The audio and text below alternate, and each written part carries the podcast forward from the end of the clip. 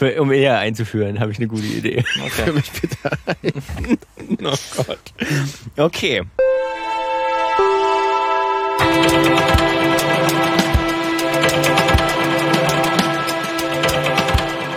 So, das Filmmagazin hat sich mal wieder weiter bewegt. Wir sind nicht mehr im Wiener Park und auch nicht mehr. Wie ist der andere Park, Lukas? Äh, äh, Weißeritz-Grün. Weißeritz, ja. Wir haben uns, wir sind noch unterwegs durch, durch Dresden. In einem Privatgarten. In Nein, einem obwohl, das kann man so Privatgarten nicht sagen. Privatgarten ist es nicht, es ist eine Kleingartensparte. Die gehört ja allen.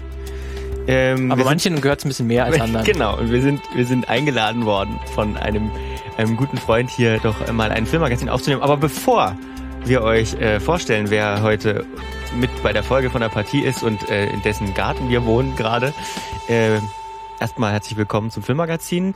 Wir sprechen hier über Filme und Serien und so weiter und über die gesellschaftlichen Zusammenhänge, kann man glaube ich sagen.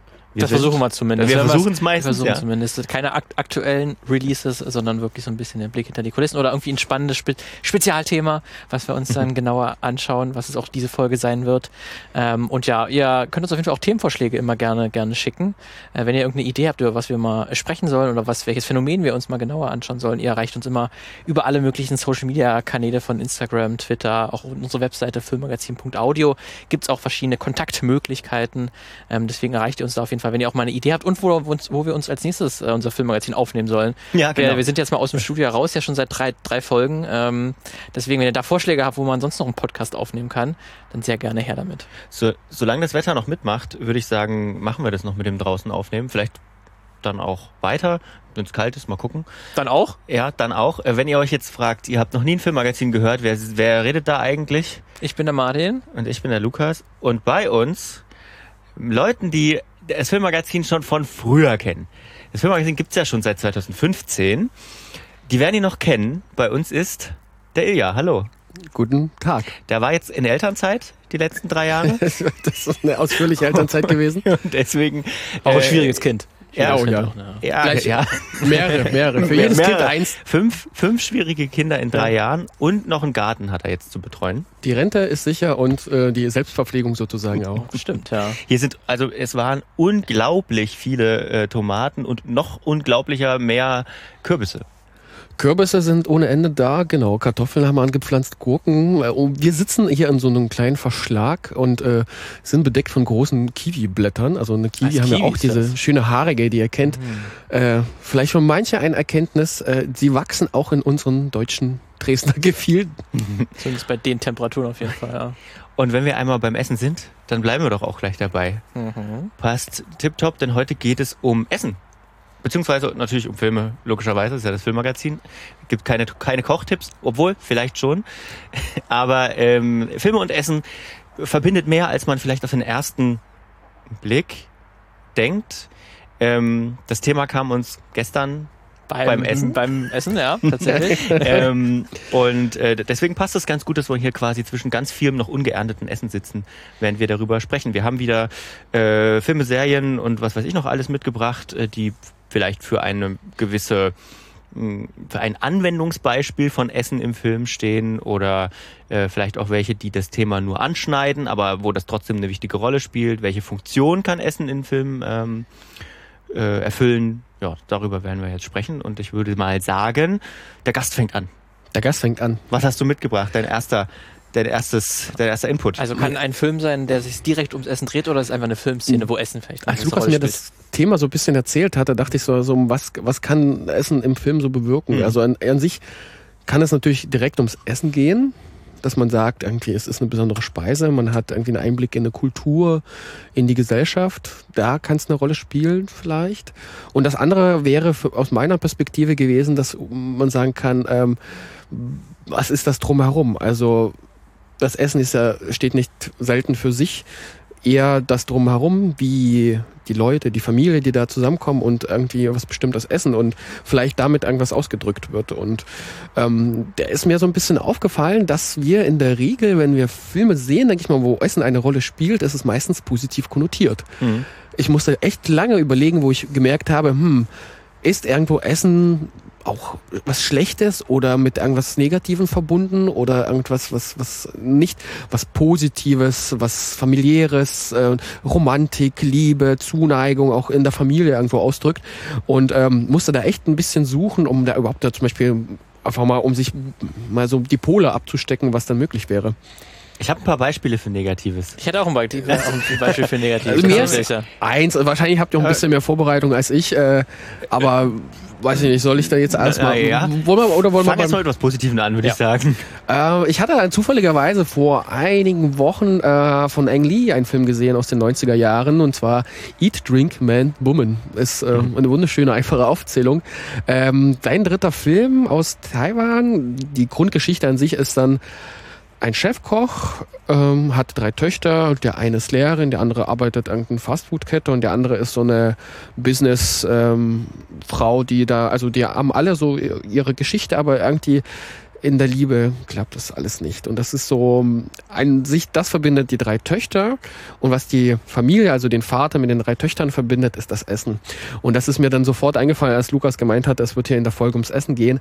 Ähm, die erste Sequenz spielt, es ist fünf Minuten lang ungefähr, bereitet er da ein Festessen zu. Das ist unglaublich. Also man findet dann, also wenn man den Titel des Films eingibt und äh, Food ist es das erste, was dann bei YouTube ähm, Suchergebnissen auftaucht, wird fünf Minuten lang ähm, ein leckeres Essen aus Huhn, äh, Fisch, unterschiedlichen Gemüse, Schwein. Also dass du richtig du merkst, dass da jemand dahinter ist, der dieses kochen kann. Und das die Familie vereint.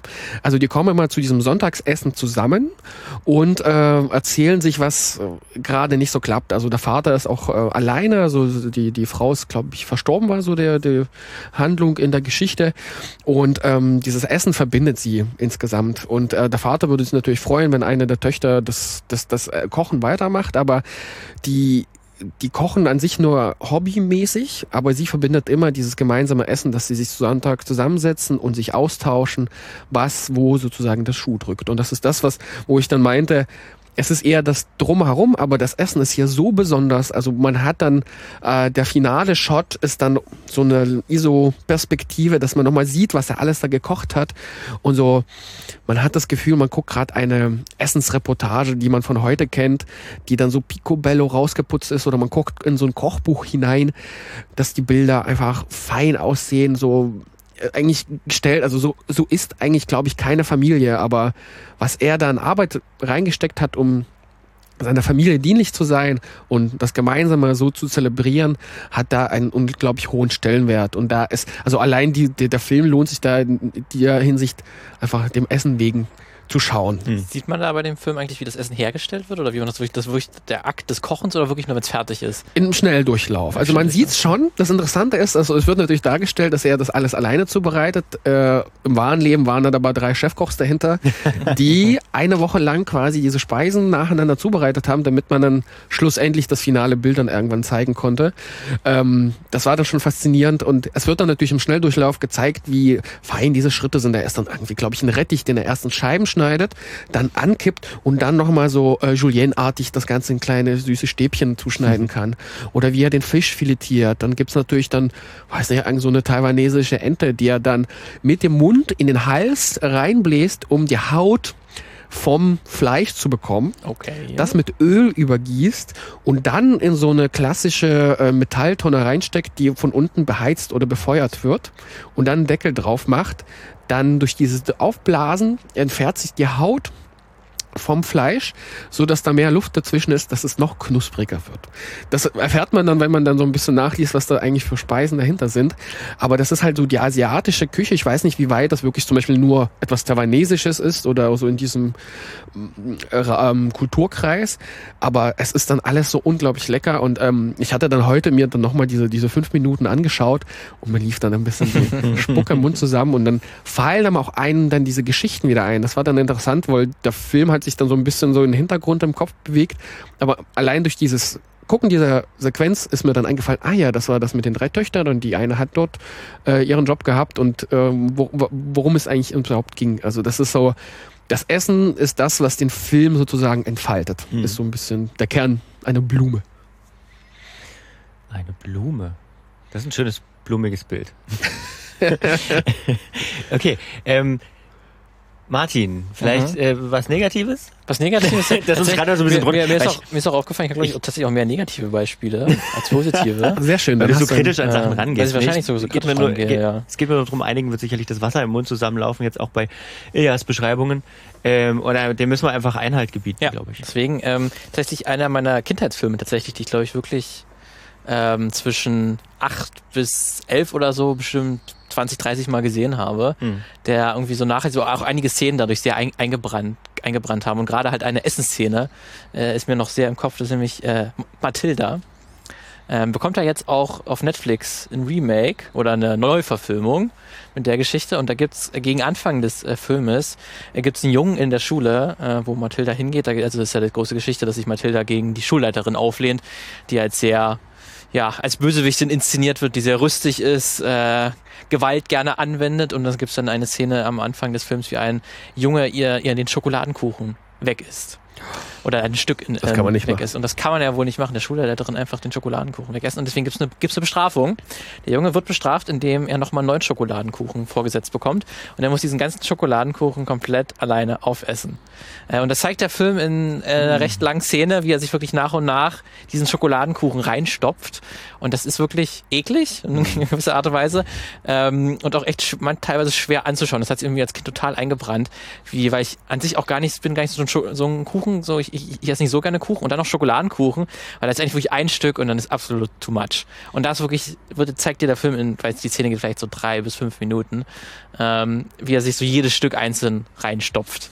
Und das hat mich irgendwie so sehr nachhaltig dann immer, dass ich immer noch dran, dran denke. Und immer auch wenn ich Sch Schokoladenkuchen sehe tatsächlich, muss ich immer manchmal schon dran, dran denken an diese eine Szene. Und das ist natürlich total, ähm, diese Szene ist natürlich nur da, um die Schulleiterin weiter als Bösewichtin irgendwie äh, aufzubauen. Da hatte gar keinen so tieferen Sinn weiter, aber das fand ich so als, als eine, wie man halt auch Essen einsetzen kann, dass es halt nicht dieses Geschmackvolle ist. Dieser Kuchen, der sieht auch im Film nicht gut aus. Also der glänzt auch zu viel fast, dass du fast, der ist, der ist speckig, also zu speckig, dass du wirklich denkst, du beißt hier in ein pures Stück Butter. So, das ist der Film auch. Aber hat dich der Film geprägt oder war das vor dir vor, vorher schon so, dass du keinen Kuchen gern gegessen hast? Ich habe schon vorher nicht so gerne Kuchen gegessen, ähm, aber durch den Film hat es nochmal verstärkt auf jeden Fall, würde ich sagen, ja. Da kommen ja auch immer Bewegungen auf, ne? Also das ist etwas, also das ist natürlich was Negatives, aber Ja. es gibt dann ja Filme, die dann etwas Bestimmtes pushen, wo man dann irgendwie die, die Nachfrage dann immens dann steigt. Also ich, mir fällt gerade aber nichts ein, aber das so funktioniert zum Beispiel auch durchaus Schleichwerbung in der Form Ja. oder Ja, mir Product Placement. eingefallen bei äh, äh, Stranger Things. Ähm, da waren diese Waffeln, die Der Eggos. Äh, die Eggos, genau, die I- Eleven dann in der ersten Staffel dann halt sehr, sehr gerne isst, die auch sehr pro prominent gefeatured sind. Die hatten dann, glaube ich, einen Absatz, den sie nie wieder erreicht haben danach oder, und davor. also es kann dann auch so, so funktionieren. Es war, glaube ich, auch, es gab auch bei E.T. gab es auch diese ähm, Süßbonbons, glaube ich, die da gefeatured wurden. Die hatten dann, glaube ich, auch einen kurzzeitigen Boost dadurch erreicht. Also das kann natürlich auch sehr gut funktionieren. Aber ja, bei Matilda hat es, glaube ich, der Schokoladenkuchenbranche nicht so gut gefallen. Die Szene kann ich mir vorstellen. Ich bin mal gespannt, ob der dann in dem Netflix ähm, Remake dann auch ich wieder habe drin tatsächlich auch, auch nochmal kurz dann äh, nachrecherchiert und da waren tatsächlich in der Entstehung des Films war das auch ein großer Diskussionspunkt, ob man diese Szene reinnimmt. Mhm. Ähm, weil die Leute halt schon gemerkt haben, ja, die ist ein bisschen, die kann verstörend wirken, ähm, weil der ganze Film ist ja auch so ein bisschen, ähm, ein bisschen wie die, also so halt, so würde man heute wahrscheinlich keinen Film mehr inszenieren, weil der auch sehr so mit, mit, auch mit so einer Fischaugenoptik auch äh, arbeitet. Der ist so ein bisschen burtonesk, fand Ja, ich immer so. genau. Ne? Es ist immer so ein bisschen ver verschoben, Ja, verschrullt irgendwo. Ja, ja. Und so äh, wirkt halt auch diese Szene total. Und die haben dann total auch lange überlegt, ob sie diese Szene halt mit reinnehmen, weil die halt auch sich die Handlung natürlich nicht vorantreibt. Ne, man sieht es ist einfach nur eine überlange Bestrafung. Ähm, deswegen wäre die auch fast der, der Schere zum Op- Opfer gefallen, aber am Ende dann doch nicht. Keine Cancel Culture heutzutage Kein, bei nicht, Netflix. nicht weggekennt. ja. Über Props, Cancel, Props an Cancel Netflix. Culture oder beziehungsweise den Vorwurf der Cancel Culture müssten wir auch mal eine Folge machen, glaube ich. Hatten wir ja zumindest mit Disney, äh, hatte ich ja ein bisschen Ja, mit gut, drin gehabt. das stimmt, äh, ja. ne? Mit der Folge. Von vor vier, fünf Folgen oder so ungefähr. So, Lukas, hast du denn Ähm, positiv, dann können wir auch dann negativ weitermachen, wenn du vielleicht was in der Richtung hast? Nee, ich würde, ich würde mal was, nicht unbedingt was Negatives sagen. Ich habe auch noch was Negatives, auch noch was Positives.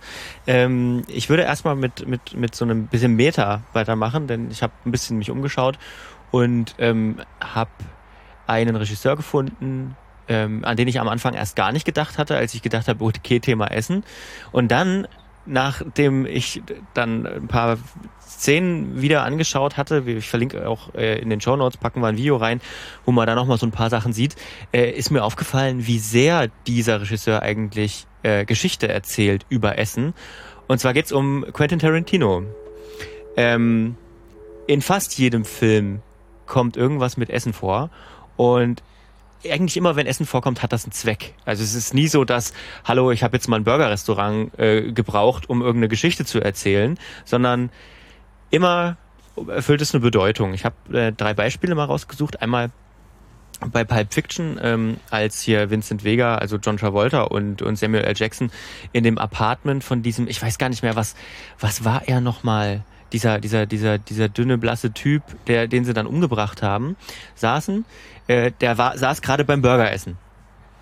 Und sie kommen rein, reden erst in Anführungsstrichen vermeintlich normal mit denen. Allerdings merkt man natürlich, wenn man die Szene schaut, das ist ein, Bedro eine Bedrohungs ein Bedrohungsszenario. Er sitzt da gerade an seinem kleinen Tisch und isst und der äh, Vincent Vega, glaube ich, so hinter ihm am Tresen in der Küche und guckt sich da so um, als wäre das seine Küche. Und äh, Samuel. Jackson redet mit ihm und nimmt seinen Burger, der halb angebissen auf dem Tisch liegt und sagt so, ja, ich darf doch und beißt in den Burger rein. Und das ist eigentlich absolute Dominanz. Wer würde das machen? Und er sitzt einfach nur verstört, kleinlaut an, an, an, an dem Tisch und kann, kann eigentlich nichts machen. Also er wird eigentlich von, er wird überfahren von Samuel L. Jackson mit dieser Geschichte. Und da spielt der Burger halt eine ziemlich wichtige Rolle, auch wenn Burger in Pulp Fiction natürlich auch noch noch andere Rollen spielen. Ja. Also es ist dann auch wieder so ein roter Faden an Essen, der sich durch Pulp Fiction irgendwie ja. durchzieht. Vor allem das deswegen auch Dominanz, ne, weil er eigentlich dann wirklich Essen so, man, man klaut ja niemandem das Essen sozusagen, gerade wenn er ja. sich an einem Tisch oder so befindet, wo ja niemand auf die Idee kommt, das sich einfach zu nehmen. Und da ist ja dann extra so eine, eigentlich so eine, so eine Kleinigkeit, die aber dann für jeden verständlich ist, dass es ein dominantes Verhalten ist und man damit halt dann Samuel Jackson zeigt, wer hier der Boss im Raum ist. In die Richtung geht auch ein Glorious Bastards, als dann der Apfelstrudel. Das wäre mein, das wäre mein Kronzeuge, der, der, der, der Krämer. Das, ja, und der ist mir tatsächlich sofort eingefallen bei Essen und Tarantino, weil das ist so eine beeindruckende Szene, als äh, Hans Lander, ähm, also die Figur Hans Lander äh, an, an dem Tisch sitzt und ähm, mit ihr spricht. Ich überlege gerade, wie war nochmal ihr ähm, Schosssanne. Ja, genau. Ähm, als sie zusammen am Tisch sitzen und äh, Apfelstrudel essen und dann noch diese dicke Sahne darüber gesprüht wird und eigentlich ist sie ist die ganze ist dann nur ein Stück und er muss ja fast er überredet sie ja quasi zum Essen und äh, das ist ja so krass, weil währenddessen läuft quasi das der, der Film vor ihrem geistigen Auge und auf der Leinwand ab, ähm, dass er ihre ganze Familie umgebracht hat im Prinzip und sie erkennt ihn in dieser Szene wieder und kann eigentlich nichts essen und er ja sitzt da und isst seinen Strudel und erzählt auch davon, wie sehr er seinen Strudel liebt. So. Der Genuss steht als Kontrast sozusagen zu den ja. Erinnerungen. Das ist dann irgendwie wobei, ein, weil wobei kannst du der, halt den. Der Genuss ist äh, der, der, der Kontrast für ihre Erinnerung, aber er genießt es ja er genießt es ja, wie er auch, wie er auch ähm, bei ihrer Familie, also bei ihrem Vater, glaube ich, in der Hütte sitzt und und ihn so auch so voll labert, wie er sie voll labert.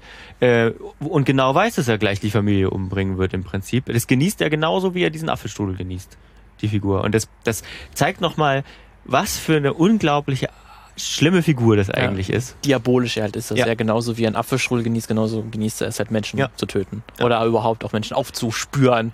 Ähm, und wahrscheinlich auch in der Szene eigentlich wahrscheinlich auch schon weiß, wen er da gegenüber sich hat, aber es einfach noch nicht auffliegen lässt, weil er es noch genießt, weil genau. es noch in die Länge zieht, genau. so wie er halt diesen Apfelstrudel in die Länge zieht. Man könnte, man könnte eigentlich, man könnte eigentlich das schon reininterpretieren und könnte sagen, er weiß, er weiß natürlich genau, wer ihm gegenüber sitzt. Ne? Aber daran kann man es auch erkennen. Und vielleicht noch als drittes ähm, Beispiel Kill Bill ähm, Volume 1, als sie bei beim Meister ist, glaube ich, bei, wie heißt denn da, Pai Mai oder so, mhm. ähm, der, oder mit den, der mit den langen weißen Haaren, ja. ähm, da muss sie ja quasi körperlich sehr an ihre Grenzen gehen und dann soll essen sie zusammen Reis an dem äh, an, an so einem Fenster toll beleuchtete Szene und ihre Hände sind, weiß nicht, gebrochen und so kaputt, dass sie die Stäbchen nicht halten kann, um den Reis zu essen. Und dann kriegt sie das nicht hin, legt die Stäbchen weg und will mit den Fingern essen und dann nimmt er die Schüssel, schmeißt auf den Boden und sagt, wenn du wie ein Hund essen willst, dann kannst du auch vom Boden essen. Ist auch wieder, Schön. auch wieder eine Machtdemonstration. Ja. Und am Ende nochmal dieses Training sozusagen dass es da auch nicht, nicht aufhört, ne? dass es da immer noch das Training selbst da in diesem Moment, wo eigentlich das Essen ja auch so ein, so ein Punkt ist, wo man eigentlich zur Ruhe kommt, Ja. ähm, wo man dann wirklich am Ende des Tages dann in dem Falle dann sich dann was gönnt, Energie auftankt Mhm. und selbst das wird einem nicht gegönnt. Ja, ja, genau. Muss genau. man noch vom Boden essen. Ja, also Tarantino, ich glaube, das hat aber auch was damit zu tun, dass er ja natürlich so gerne Dialoge schreibt und beim Essen natürlich einfach sich gut unterhalten werden kann Mhm. am Ende. Das stimmt. Da Ja, wir kommen ja dann immer zusammen, um beim Essen einfach uns auszutauschen. Ne? Das ist Deswegen- ja immer, man lädt ja nicht zum Reden ein, sondern zum Essen. Genau. Das ist halt Ja, ja, immer genau. Das das, was der Alltag sozusagen Deswegen ist. habe ich auch, ich habe mir auch extra drei Filme, die genau da reinpassen, nämlich drei Dinner-Szenen, ähm, die ich sehr äh, cool finde. Und das ist auch wieder so ein Film, der, den habe ich nämlich sehr lange hat meine Familie hat immer so eine Tradition gehabt, dass zu Weihnachten wir uns schöne Bescherungen angeschaut haben. Mhm. Also mit Chevy Mhm. Chase. Ähm, der Film, der so, also ein Kultfilm kann man glaube ich wirklich sagen, auch in Deutschland gerade. Ähm, der, der, der, der Nicht Die Hard. Nicht Die Hard ist auch ein Kultfilm, auch ein ist halt, Weihnachtskult. ist halt auf der anderen Auf der Seite. anderen Seite. Aber es ist im Prinzip ja auch Action, Action mit der Familie, dieser, dieser Film. Ähm, und da gibt's ja dann auch am Ende, wenn wirklich dann die, die Großeltern der, der Onkel ähm, kommen zum großen Weihnachtsfamilienessen. Und das Weihnachtsfamilienessen ist ja also eigentlich, glaube ich, das Ding irgendwie, was dann in der Familie so hochgefeiert wird. Und das hat wahrscheinlich schon jeder irgendwie erlebt, dass sich da dann äh, die Eltern irgendwie dafür aufgeopfert haben aufgeopfert haben, dass wirklich das perfekte Essen wird und irgendwas funktioniert natürlich nicht. Entweder sind die Gäste irgendwie schlecht drauf oder das Essen wird halt nichts. Und das ist auch genau bei Schöne Bescherung, ist eigentlich zweierlei. Ein- Einerseits sind natürlich die Gäste alle furchtbar ähm, und, und man zerfleischt sich eigentlich mehr oder weniger. Und es gibt überall diese kleinen äh, ähm, Sticheleien überall und dann geht natürlich auch die Ente, ist es glaube ich, ähm, die wird dann äh, aufgeschnitten und geht quasi aus dem Comedy-Moment, die platzt einfach auf und man sieht, dass gar nichts drin ist. Irgendwie alles verkohlt, keine Ahnung, ist wie ein, hei- ein heißer Luftballon, geht das quasi, diese Ente auf und man sieht jetzt eigentlich nur, nur Haut. Die ganze Ente besteht nur noch aus Haut und man, dann gibt's dann auch danach die Szene, wie sie auf dieser Haut rumkauen und da gibt's auch das Sounddesign, ist total eklig, wie die versuchen, mit dieser Haut noch irgendwas Gutes Das- abzugewöhnen und das versuchen irgendwie zu essen. die gute Miene noch machen. Die Ne? gute das ist, Miene wo, wo man noch so bewahrt. Das ist auch so eine schöne typische Situation. Man ist irgendwo eingeladen und äh, möchte eigentlich gar nicht essen, was da auf den Tisch gestellt wird. Und man tut noch so, so, ja, es schmeckt mir, aber du merkst dann meistens so als Gastgeber, okay, man man hat gerade das Falsche ausgewählt. Es schmeckt den Leuten null. Ja. Und dann äh, die zweite äh, Dinner-Szene wäre Hook. Ähm, der Steven Spielberg-Film aus den 90er Jahren mit äh, Robin Williams. Äh, da gibt's dann auch eine Szene, wo dann ähm, der Charakter, also äh, Peter Pan, quasi dann, der, der ein erwachsener Peter Pan ist, der lange Zeit nicht an sich glaubt, auch nicht daran glaubt, dass er jemals Peter Pan war und dann irgendwann seine Fantasie entdeckt.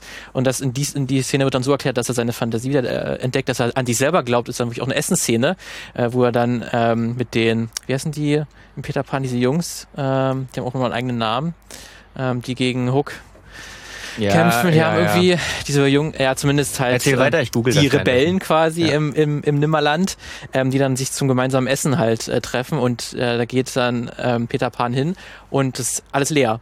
Ähm, diese ganze Dinner, es ist äh, in den äh, Gläsern ist kein Wasser, äh, auf den Tellern ist auch kein Essen und auch auf dem Tisch findet man kein Essen.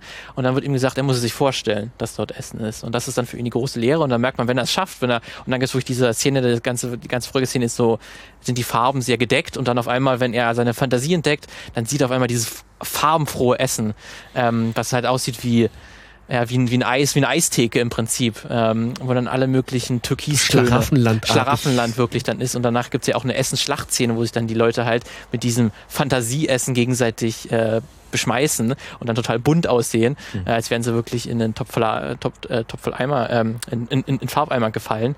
Ähm, das ist dann auch nochmal wie Szene wie Essen eingesetzt wird, nochmal in einer ganz anderen Richtung von eigentlich Mhm. Fake-Essen, was es gar nicht gibt, aber sie einfach vorzustellen mit der Fantasie, was es sein könnte. Wovon Kinder mal träumen. Ne? Mit Essen spielt man nicht. Mit Essen spielt man nicht. Die, verloren, genau das. die verlorenen Jungs Die übrigens. verlorenen Lost Jungs, Boys. genau. So einfach. Ja, ja, ja, ja. Ne, ja, und das ist auch genau wie du sagst, eigentlich mit Essen spielt man nicht. Und der Film sagt ja genau, nee, mit Essen kann man auch spielen. Hannibal spielt auch mit Essen.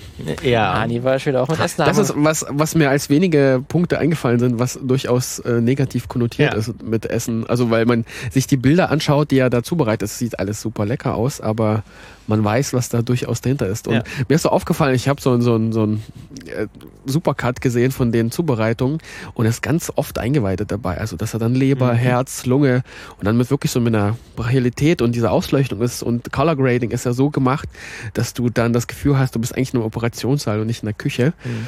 Und ähm, so eigentlich als Kontrastprogramm zu Peter Pan, dass man dann auch Essen durchaus äh, seinen Spaß haben kann, Ja, also- aber auf, auf der anderen Seite des Ganzen. Also die Hannibal-Serie, ne, wo die das ja sehr in den Vordergrund spielt, wie Hannibal Ja. dann kocht, weil das äh, zu einem Moment spielt, wo noch äh, nur die wenigsten wissen, dass Hannibal ein Serienmörder ist und Kannibale äh, und seinen Opfern gerne oder vorher oder Menschen sehr gerne anderen Menschen serviert.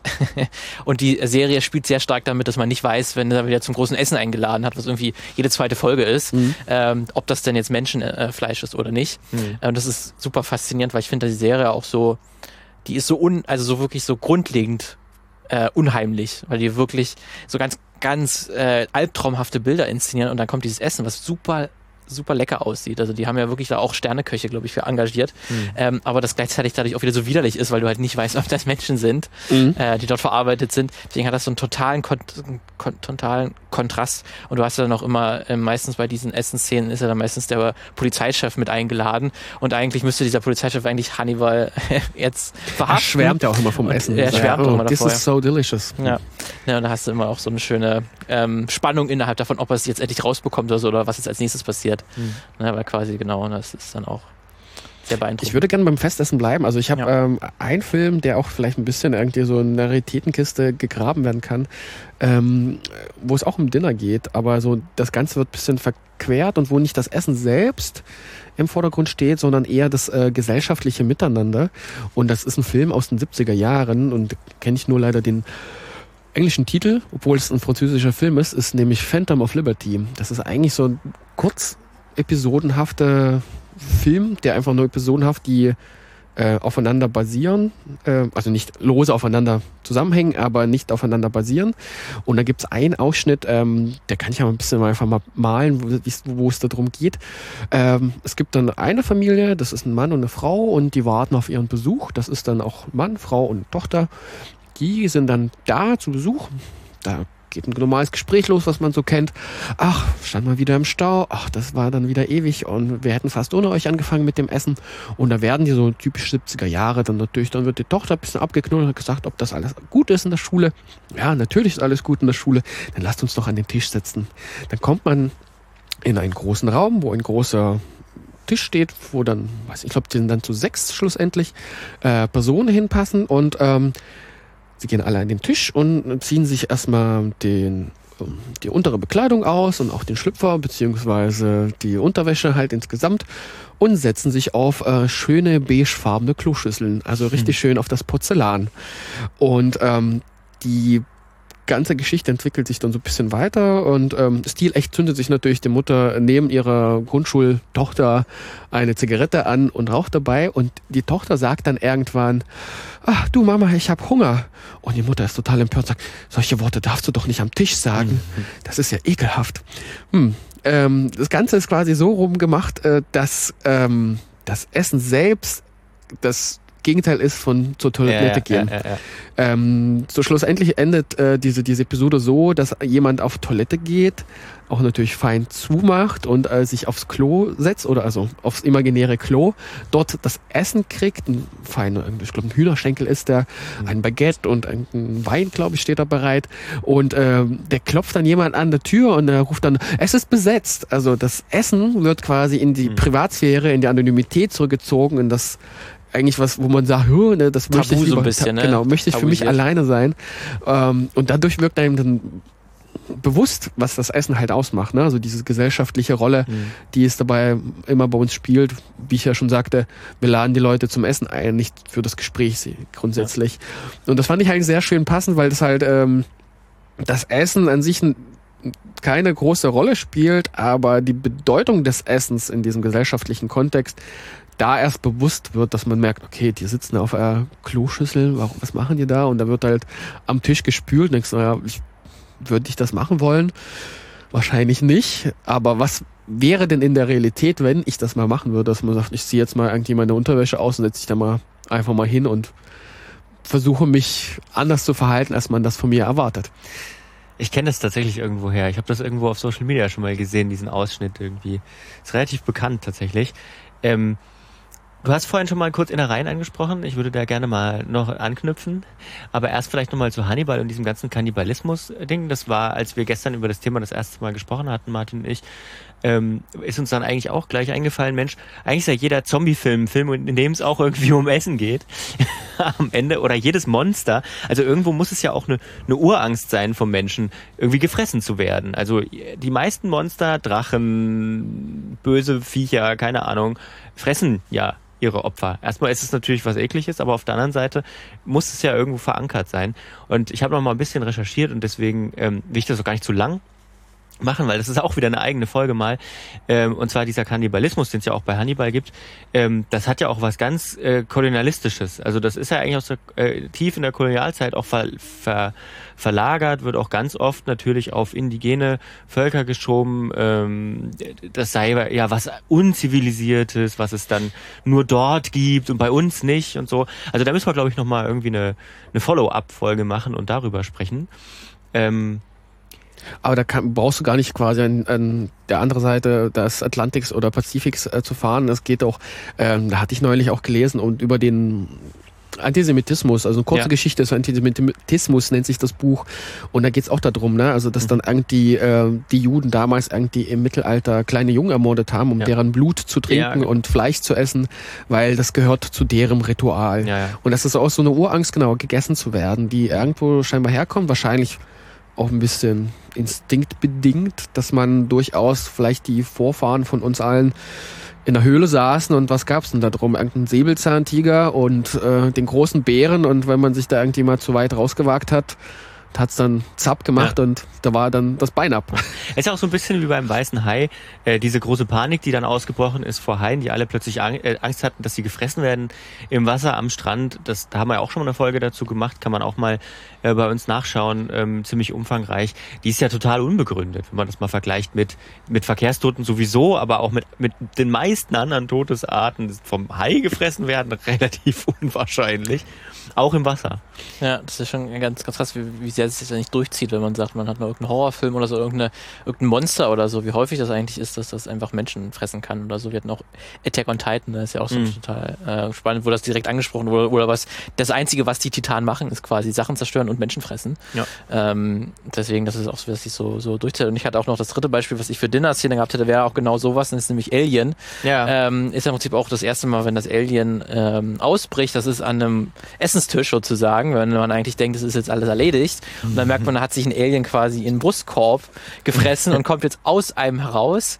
Ähm, und das ist ja auch nochmal doppelt. Einerseits passiert das bei, einem Ess, bei einer Essensszene, ähm, andererseits frisst einen das Alien von innen heraus auf, mhm. was ja auch wahrscheinlich eine ganz furchtbare Vorstellung ist, dass etwas in einem drin ist, ein Parasit, ähm, der einen dann wirklich von innen heraus äh, auffrisst. Und dann später auch, wenn er dann rausgekommen ist und groß geworden ist, kann er einfach noch so auffressen. Mhm. also eigentlich auf mehreren Varianten. Ähm, aber sehr interessant auch gerade bei, bei, bei, bei Zombie-Filmen, ne? das ist ja auch immer, es gibt ja rennende Zombies, schlurfende ja. Zombies, Zombies, die noch vielleicht sprechen können oder so. Aber eines, was sich äh, alle verbindet, ist, dass sie eigentlich äh, äh, Bock auf Gehirn haben. Ja. Ne? Das ist dann irgendwie auch, was ich so. Aber absurderweise, sie werden ja dadurch nicht stärker. Sie wollen einfach ja. nur dein Fleisch oder das, was deswegen, immer. Das, wird, das verändert sich für die nichts. Ja. Das ist ja so. Und sie brauchen ja nicht mal, die, ja nicht mal Gehirn. Sie können auch ohne Gehirn ja jahrelang wahrscheinlich überleben, so in dem eigentlich die meisten Zombie-Filme. Ja, das ist ja das Kuriose. Sie machen das ja quasi irgendwie grundlos. Also manche Zombie-Filme versuchen natürlich da auch so eine Pseudo- äh, Antwort drauf zu bauen, von wegen, da ist viel Energie drin oder so, keine Ahnung. Viel Eiweiß. viel Eiweiß. Ähm, aber es ist schon spannend. Und die, die, viele haben ja auch an Tieren gar kein Interesse. Und essen nur Menschen. Also. Kennt der Kiss the Cook mit John Farrow? Ich habe gerade so eine richtig schöne Pitch-Idee. Kiss the Cook.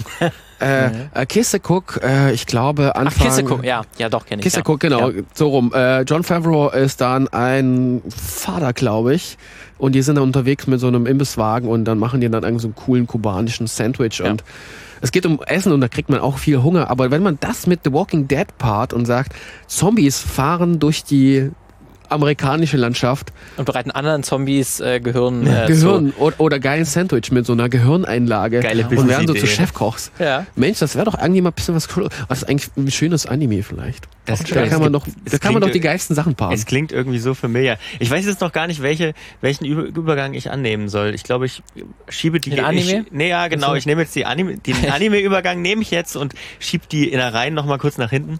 Äh, ich habe nämlich auch ein Anime mitgebracht, in dem es um Essen geht. Ich kann Ähm, mir schon denken, welcher Anime das ist. eigentlich so ein bisschen den Ur-Essens-Anime. Ähm, es hat, gab, gibt ja dann durchaus einige, die jetzt das Thema aufgreifen, weil der sehr erfolgreich war. Äh, es geht um Food Wars, ähm, äh, Shokugeki no Soma. Da geht es ausschließlich um Essen. Und zwar ist das ein typischer Shonen-Anime, also ein, ein Anime für eine männliche Zielgruppe äh, und dazu noch ein ja, Battle-Shonen, also ein Kampf-Shonen. Im Prinzip das, was, ähm, was so Dragon Ball und Naruto und so alles sind. Ähm, Leute, die gegeneinander kämpfen und nur, dass es eben in äh, Food Wars um, wie der Name schon sagt, Kochduelle geht im Prinzip. Also eigentlich das Kochduell als Anime. Ähm, heißt eben Shokugeki, äh, die, diese Kochduelle, die an dieser besonderen Kochschule, an der natürlich alle sind, ähm, ausgetragen werden. Und es ist im Prinzip das typische Tableau der Figuren. Man hat den, die Hauptfigur, dann so ein paar äh, Nebenfiguren, die äh, gute Freunde werden, Rivalen sind. Dann hat man den, den Vater, der eine ganz wichtige Rolle spielt, der Schulleiter als derjenige, der natürlich am meisten geskillt ist. Und im Prinzip ist der Clou an der Serie, die versuchen immer die, das geilste Essen äh, zuzubereiten und ähm, ja, dann wird das quasi verkostet und dem werden ja Preise vergeben, also äh, Wertungen vergeben. Und eigentlich das, was es dann schon wieder so, ich sag mal, anime-esk macht, ist, dass ja, je besser das Essen ist, desto größer ist natürlich der, man kann schon Orgasmus sagen, Ja, man kann gleich den, ja. die, den die Essenden bekommen. Es ist dann nämlich so, dass dann automatisch, wenn man was Geiles isst, man im siebten Himmel ist, äh, die, die Kleider vom Leib fliegen und man im Prinzip Aber ist das auch so wie so ein typischer. Kampfanime animiert? Ich, ich, Ja. ja. ich, Ja, ich, ja. ich Ja, ja, selten auch diese, wenn man, die holen dann, was weiß ich, äh, das Ja, Messer aus und dann exakt. ist dann diese, dieser Exakt so. Geschwindigkeitsstreifen und, und Ja. Ganz genau so. Exakt so. Also es ist natürlich auch schon eine Parodie auf Kampfanimes, so, aber das ist genau das Gleiche. Also Ich habe tatsächlich eine Folge davon auch immer gesehen, Mhm. weil mir das auch von vielen Leuten empfohlen wurde und ähm, ich doch das auch eine ziemlich coole Idee fand. Aber ich muss sagen, mit diesem Part hatte ich irgendwie meine Probleme, weil ich das irgendwie so übertrieben fand. ähm, und weil es in der, zumindest in der ersten Folge, die ich gesehen habe, dann auch nur eine Frau war oder so, die dann im Prinzip Mhm. nackt ähm, präsentiert wurde, weil sie dann das geilste Essen bekommen hat. Und ich gedacht, ach, irgendwie, also das finde ich so Das ein ist die bisschen schwierig. Belohnung Ich kann- sozusagen. ja, das ist die Belohnung. Das heißt dann so. Ich weiß, ich weiß nicht, warum, warum die. Das war für mich so. Hat mit der über. Ich habe schon gesehen, natürlich, ist natürlich extra übertrieben gemacht, aber es hatte für mich in seiner Übertriebenheit irgendwie. Habe ich keine Aussage irgendwie gefunden, wo ich gedacht habe, das ist besonders clever. Hat Ich dir Gefühl, nackte es war Frau nicht gereicht? Es war nur Selbstzweck. Was ja. willst du mehr? Was, ich wollte ein bisschen mehr noch. Ich weiß, es kann natürlich sein, Zwei dass Frauen. die an zum Beispiel, dass, dass die anderen Folgen da da, da noch ein bisschen, ein bisschen mehr liefern. Ähm, aber jetzt zumindest in der ersten Folge war ich dann irgendwie gedacht, ach nee, das ist irgendwie, da komme ich nicht, nicht rein. Hm. Und den, den Stil, wenn das so ist. aber die Idee fand er- ich auf jeden Fall cool. Also er ist nicht genug. Also ich äh, habe ja, ich habe ein paar mehr Folgen gesehen, ein paar mehr Staffeln. Ähm, er ist nicht aus meiner Sicht er, am Anfang gut erzählt, aber wie ein typischer Shonen-Anime halt. Wenn man das mag, ähm, kann man das, kann man auch den schauen. Aber er geht für eine Kritik oder auch eben für eine Parodie nicht weit genug, weil er macht dann am Ende, wie die meisten Shonen-Parodien oder Kampf-Anime-Parodien, macht er eigentlich genau das wieder. Ja, also Ah, er, will- ja, er will gleichzeitig eine Parodie sein, als auch genau das bedienen. Aber er muss eigentlich, auch Geld verdienen, er muss logischerweise. Geld verdienen. Wir waren ja einmal bei dem Punkt von wegen Essen wird ekelhaft dargestellt, dass man darauf erst recht dann keine Lust hat. Ja. Dann waren wir auch irgendwo bei dem Punkt, wo dann irgendwie über Product Placement dann irgendwie Firmen davon profitieren, dass man auf etwas äh, Lust hat. Mhm. Wo ist bei euch vielleicht persönlich mal so der Hotspot erwischt worden, dass man sagt, ich habe einen Film gesehen oder eine Serie angeschaut und habe da richtig Bock darauf bekommen, irgendwas zu kochen, zu essen, irgendwo hinzugehen Ja. und das zu konsumieren oder vielleicht sogar irgendwie aus dem Ausland zu bestellen, weil genau das möchte ich. Also zum Beispiel, ich habe wahrscheinlich jetzt zehn Jahre mal Sopranos angeguckt, wirklich am Stück. So Ja. diese DVD-Box geholt und das weggesuchtet. Das hat man dann innerhalb von wenigen Wochen, glaube ich, dann die Serie komplett durchgeschaut. Und ich hatte dann so immer Lust auf das italienische Essen. Und das war aber dann immer, dann ist man zum Italiener gegangen und dann war man dann doch irgendwie enttäuscht, weil es nicht die Cannoli gibt, die dann Tony Soprano dann äh, von der Mama serviert bekommen hat oder irgendwie in seinen Sausage-Laden, wo die dann sitzen und dann irgendwie den nächsten Coups da sozusagen planen und denkst, ach, diese, diese Würstchen würde ich, glaube ich, hier in Deutschland nie so kriegen. Und da war es bei mir so, wo ich mich wirklich direkt erinnere und sage, oh, da, italienisches Essen. Mua. Also ich habe bei mir was, glaube ich, dann auch Kiste Cook wirklich tatsächlich, wo ich dann die äh, Sandwiches versucht habe, selber nachzumachen. Die man dann so halt in, der, in, der, in der Pfanne quasi dann die beiden Seiten ähm, anbrät und dann vorher halt dann den Käse reinmacht und so, damit er sich dann schön verteilt und so. Ich habe es halt dann auch Grilled nie so Cheese. hinbekommen natürlich. Dann war eine Seite immer zu verbrannt oder so oder etwas zu lange oder zu wenig und das oder das, das war nur von außen dann wirklich äh, durch durchgebraten, aber das Innere war quasi noch wie frisch draufgelegt und irgendwie in bei Kiste Cook sieht das aus, als wirklich dass dann eine Masse ist, die perfekt aufeinander abgestimmt ist und das habe ich aber nie so hinbekommen. Das war da hatte ich auf jeden Fall das versucht nachzumachen. Das erinnern, ja. Martin hat ja auch ein ausgesprochenes Händchen für Cocktails. Hat das auch irgendwas mit Filmen zu tun? Ähm, stimmt. Ich überlege gerade, ob das wirklich miteinander zusammenhängt. Äh, weil ich mir irgendwann mal auch ein, Barkeeper-Set und so geholt habe und mich damit ein bisschen mal auseinandergesetzt habe. Das ist eigentlich eine gute Frage. Habe ich das irgendwo mal gesehen? Ich glaube, mir fällt jetzt nicht direkt ein, dass das irgendwie ein Beispiel war. Ich, ich kenne zumindest auch keinen Barkeeper-Film so direkt, wo das groß gefeatured ist. Na, ist jetzt Das- hier nicht der neue mit, äh, wie heißt das, Spider-Man? Äh, Äh, Tom Holland? Tom Also- Holland also, in dem äh, neuen Ding Uncharted. spielst doch, in Uncharted spielst du doch eine Rolle, oder? Ganz kurz, ja. Ja. Also es gibt immer kurze Barkeeper-Szenen. Das auf jeden Fall, ja. Ähm, ich hab, mir ist eingefallen, wo ich mich habe inspirieren lassen. Auf jeden Fall war das damals bei mir eine Serie, die mich sehr inspiriert hat. Äh, Parts Unknown von von äh, Anthony, Anthony Bourdain. Bourdain. Oh. Auf jeden Fall. Rest also in Peace. ja, auf jeden Fall. Äh, und da habe ich auch tatsächlich jetzt was. Ähm, ich habe eine mitgebracht in Vorbereitung, die auch so eine so eine ähm, Doku ist. Aber ohne Host. Äh, Street Food heißt die. Ähm, ich habe jetzt nur Street Food USA gesehen auf Netflix, jetzt ganz neu. Äh, und was ich an der so cool fand, ist, also da werden pro Folge drei oder vier Leute vorgestellt, die in jeweils einer amerikanischen Stadt, also es geht immer um eine Stadt, ähm, ein besonderes, besonderen Streetfood-Laden haben. Das ist, sind ja teilweise wirklich so winzige kleine äh, Container, in denen die sitzen äh, und, und das geilste Essen der Welt machen, gefühlt. Das wird natürlich dann auch so dargestellt und so. Und das meinte ich mit Innereien, das war meine Innereien-Überleitung eigentlich. Ähm, da gab es nämlich eine in Portland, Oregon, äh, Tui Pham, die vietnamesische vegane Innereien anbietet. Vegane Innereien. Ja, exakt. Okay. Und äh, also es ist mega geil und äh, also und da habe ich auch das letzte Mal mich inspirieren lassen, weil da gab es nämlich auch in New York ist die dritte Folge und da gab es auch eine ähm, eine Frau, die hatte so die typischen New York Sachen gemacht irgendwie, ne? Also so so so so frittiertes Zeug, äh, vor allem auch Shrimps hat die gemacht und ähm, ich habe dann, ich esse natürlich keine Shrimps und habe aber gedacht, hey, ich habe jetzt Bock auf sowas, war mir so richtig fettig einfach so einen so einen Rap gemacht mit mit irgendwas, musste dann sein. War auch nicht so lecker, aber war trotzdem irgendwie geil, weil ich diese Serie kurz vorher ähm, ähm, gesehen habe. Die kann ich auch sehr empfehlen, weil die eben diese Einwanderergeschichten über das Essen erzählt, ne? Und dadurch auch eine enorme Tiefe da irgendwie reinbringt und auch die Bedeutung für diese Communities, ähm, die Bedeutung des Essens auch nochmal hervorstellt. Also die ist, war auch nicht schlecht. Ja, das ist ja gerade wirklich, was wir am Anfang kurz erwähnt hatten, dass es ja wirklich der, der kulturelle Hi- Hintergrund total wichtig ist, Ja. auch bei, bei Essen. Und es auch super spannend zu sehen ist, dass gewisse Essenstraditionen sich halt gebildet haben aufgrund der Geschichte. Ähm, oder so, dass dann irgendwelche auch verschiedene Kulturen sich miteinander kombiniert haben auf irgendeine Art und Weise, weil eben ähm, da irgendwie über eine Zeit lang äh, gewisse Kulturen aufeinander getroffen sind und dadurch sich auch die, Es die, die Essenstraditionen miteinander Hm. vermischt haben. Ähm, und das ist dann nochmal super, wenn man darüber eine, so eine Einwand Einwanderungsgeschichte zum Beispiel erzählt. Ja. Über American Pie haben wir noch gar nicht geredet. stimmt. Der Klassiker. Das wäre so ein, ja, das wäre nicht eingefallen, aber stimmt, ja. Da sind wir wieder bei Apfelkuchen. Ja, vielleicht sparen wir das aber auch. Also Essen und Sexualität ist auch nochmal. Aber siehst genau, das ist ja dann, eigentlich hat dann Food Wars das quasi das aufgegriffen, diese Idee, dass man Sexualität und Essen Ja. miteinander verbindet. Man sagt ja auch Foodporn. Man sagt ja Food Porn, ja. Stimmt. Oh Gott. Also irgendwie hat das miteinander zu tun. Ja, wir haben viel über Essen geredet. Ich habe aber keinen Hunger, weil ich war clever. Ich habe vorher einen Döner gegessen. Das ist wirklich clever. Aber vielleicht können die Hörerinnen und Hörer mal einen Kommentar hinterlassen, was sie inspiriert hat. Was esst ihr gern? Was ist hier? Ne, Was welcher Film? Welcher Oder Film? Was, was esst ihr denn gerne beim Film gucken? Unabhängig. Gibt's da eigentlich irgendwas? Der klassische Chipstüte oder die Gummibärchen? Okay, okay. Lukas, bei dir? Äh, wer Hackfleisch man muss, nee, ja, genau. man muss, man muss äh, ehrlicherweise muss ich zugeben, dass wir, ähm, dass wir abends, wenn wir essen, immer was gucken. Also wir essen eigentlich immer Abendbrot zum zum zum Film schauen. Aber ich bin echt so ein Flips-Mensch. Ich esse gerne Erdnussflips. Sehr gut. Ja. Und du? Ähm, an sich eigentlich auch die Chips und auch ähm, Gummibärchen, sowas in die Richtung. Ab und zu mal auch so eine kleine Praline oder so eine Pralinenschachtel, weil ich krieg irgendwie häufig, irgendwie, wenn man mal bei den Großeltern dann einmal ist, kriegt man dann direkt fünf Packungen in die Hand gedrückt und die werden dann meistens da dann leer gemacht. Ähm, an solchen dann Abenden, ja.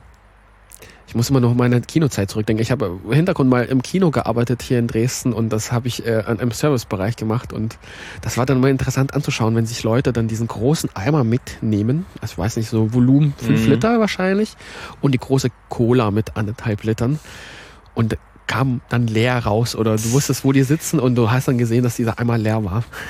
Und das, diesen, diesen Konsum, diesen Konsum da mitzunehmen, da weiß ich nicht, das war ein bisschen immer absurd. Sowieso interessant, ne, dass das dass, äh, Kino halt so ein Essen wirklich hervorgebracht hat, weil was würde Popcorn machen ohne, Kino. ohne Kino? Nichts. Würden wir da überhaupt noch Popcorn essen? Würden wir auch wissen, was es ist? ja, genau. Also sonst es wäre eigentlich nur Mais. Ja, und weißt du mal, es gibt sonst hat er sagt, da sagst du ja bei, keinem bei keinem Abend oder so, ah, ich mache jetzt mal eine Tüte Popcorn oder so. Machst du wirklich nur im Kino. Oder ganz, ganz wenig wahrscheinlich. Wenn du eine Popcornmaschine hast oder so. Da hatte die DDR einen Vorteil, es gab einfach kein Popcorn. Es gab einfach kein Deswegen gab es auch nichts zu naschen. Dafür gab's Bier. Gut, ähm, haben wir's, würde ich sagen. Popcorn. Hat sehr viel Spaß gemacht. Wir haben noch die Rubrik, äh, was ist eigentlich so passiert? Was gab's sonst noch?